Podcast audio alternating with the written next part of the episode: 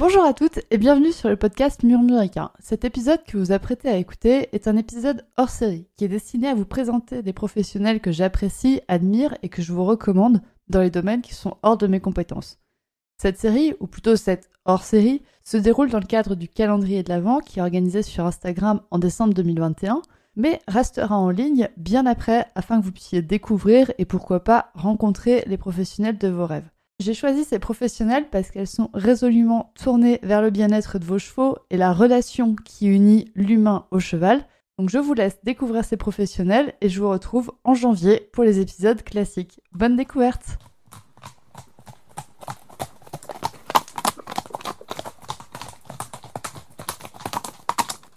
Bonjour à tous, aujourd'hui je reçois Laura Camille Moulin et qui fait des soins énergétiques. Et donc, euh, bah, Laura, est-ce que tu peux te présenter aux gens qui écoutent ce podcast? Bah, Bonjour à tous. Euh, donc, euh, moi, c'est Laura. Donc, je vais avoir 28 ans et je vis donc en Ardèche, dans, le, dans le sud de la France.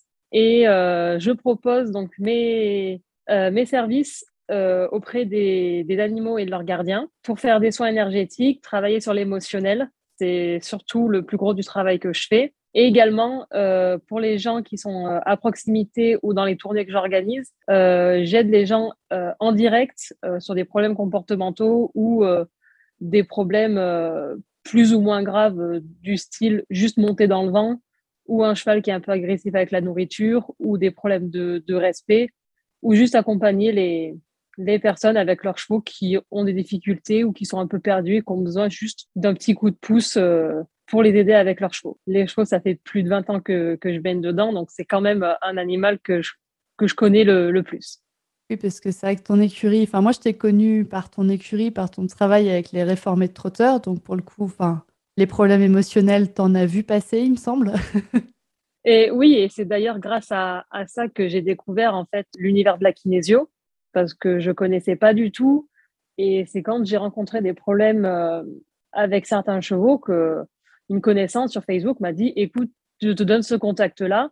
Elle travaille en kinésio, euh, elle fait autant les animaux que les humains, donc euh, vas-y, essaye. Et les résultats étaient tellement, tellement bluffants que j'ai fait ah ouais, c'est super cool comme, comme façon de travailler et je ne connaissais pas du tout. Et du coup, toi, ta façon de faire des soins énergétiques est basée sur la kinésio? Est-ce que tu peux nous parler un petit peu de, ta boîte à outils, on va dire, de soins énergétiques? Alors moi, la formation que j'ai fait, c'est en fait c'était un mix de plusieurs euh, plusieurs outils euh, que la formatrice avait euh, appris, donc la com animale, la kinésio, rééquilibrer au niveau énergétique, et en fait c'était une seule grosse formation euh, une seule formation qui était basée sur ça et du coup qui, qui permet, euh, en fonction de ce que l'animal ou la personne a comme problème, d'orienter les corrections. C'est-à-dire, ça peut être toujours la même correction en fonction du, du, problème. Et, et moi, j'ai continué à me former à côté parce que ce qui me manquait, euh, c'était le, le, contact. Donc, je me suis formée en acupression. Je peux travailler à distance, mais bah, moi, le plaisir de travailler pour les animaux, c'est pouvoir les voir donc, euh, c'est vrai que bah, venir, euh, si je peux rien faire de physique, bah, c'est vrai que ça, bah, ça sert à rien autant pour le gardien que, pour moi. Entre guillemets, ça sert à rien parce que voir l'animal en direct, c'est quand même pas la même chose que d'avoir une photo. Mais de pouvoir apporter quelque chose de physique, euh, pour moi, c'est c'est quand même un, un, gros plus. Donc, je continue de me former pour pouvoir proposer d'autres choses, en fait. Ouais, pour, pour avoir ce lien, je comprends ce, cette envie d'avoir un lien physique avec l'animal et pas de tout faire à distance en énergétique. C'est vrai que l'énergétique, ça marche très très bien. Il n'y a pas de, moi j'ai aucun doute euh, là-dessus sur le fait que ça marche à distance, euh, comme dit juste sur une photo. Mais c'est vrai que des fois, en tant qu'humain, on a, on a quand même l'envie d'avoir l'animal qui est en face de nous, de pouvoir le toucher, de pouvoir le voir en direct. Enfin, c'est intéressant aussi, quoi. Et du coup, tu te déplaces en Ardèche pour les soins, euh, pour les soins à domicile, on va dire, avec le cheval? Euh, bah, je me déplace principalement du coup en, en, Drôme-Ardèche parce que c'est le plus proche. Mais, euh, mais quand on me, on m'appelle, par exemple, euh, là j'étais à, à Grasse la semaine dernière. Pas ce week-end, le week-end prochain, je pars faire une tournée dans le Puy-de-Dôme. Et c'est pareil, c'est à peu près trois heures de chez moi. Et en fait, il y a une personne qui fait une demande Et moi, je lance du coup la tournée et je demande aux personnes qui sont intéressées. Et ça permet de voir du coup du monde qui est pas forcément dans mon secteur parce que bah, mine de rien, euh, le secteur, euh, surtout en Ardèche, moi je trouve que c'est un petit peu bouché euh, quand on est, on, se limite trop. pour moi, il faut organiser des tournées pour déjà pour rencontrer les gens. c'est des gens qui, avec qui je discute depuis une dizaine d'années pour la plupart, donc c'est vraiment l'occasion de se voir. Et ça permet aussi de, voilà, de, de, de sortir de, de son petit chez soi, de voir comment ça se passe ailleurs. Et moi, je trouve ça vachement intéressant, cette idée de partage, en fait.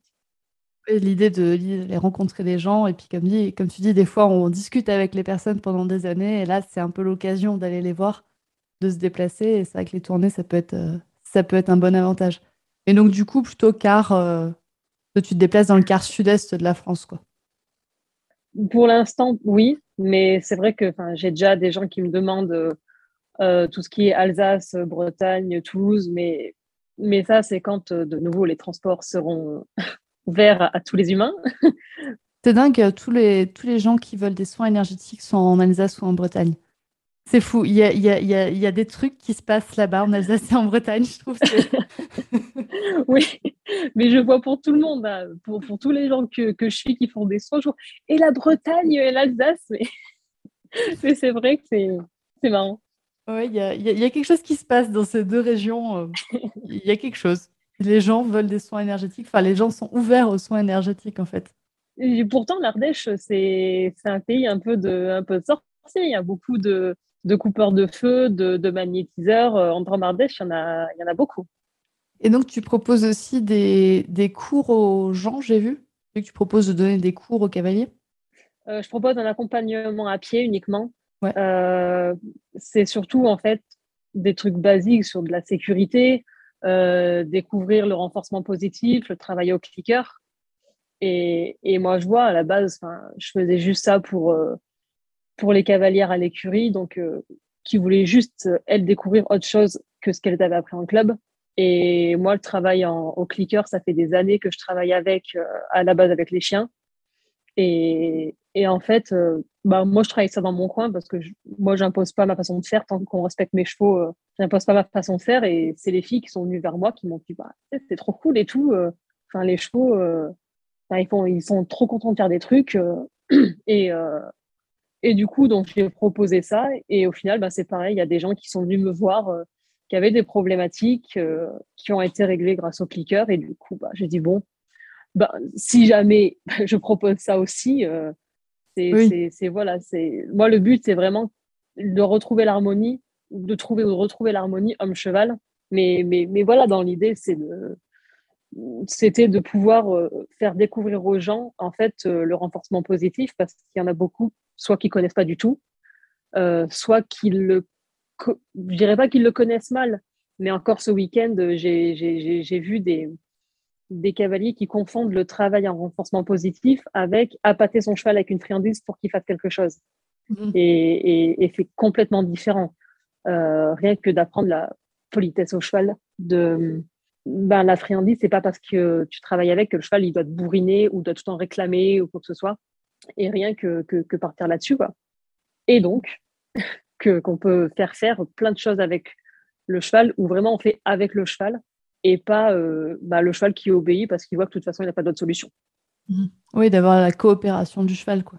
Bah, c'est ça. Euh, moi, je vois euh, en ce moment le, le grand travail qu'on fait à l'écurie, c'est de travailler l'embarquement dans le vent en liberté. Et j'ai des chevaux bon, qui n'ont jamais eu trop de problèmes, qui montent bien, et d'autres, bah, par exemple, qui, qui mettaient plus d'une heure quand tu allais les acheter, plus d'une heure à, à monter, bah là, qui en sont à deux, trois séances à mettre les quatre pieds sur le pont bah, tant pis, ça prendra le temps que ça prendra, mais, mais, mais voilà, euh, j'ai des chevaux. Le, vent, il laissait ouvert dans la carrière.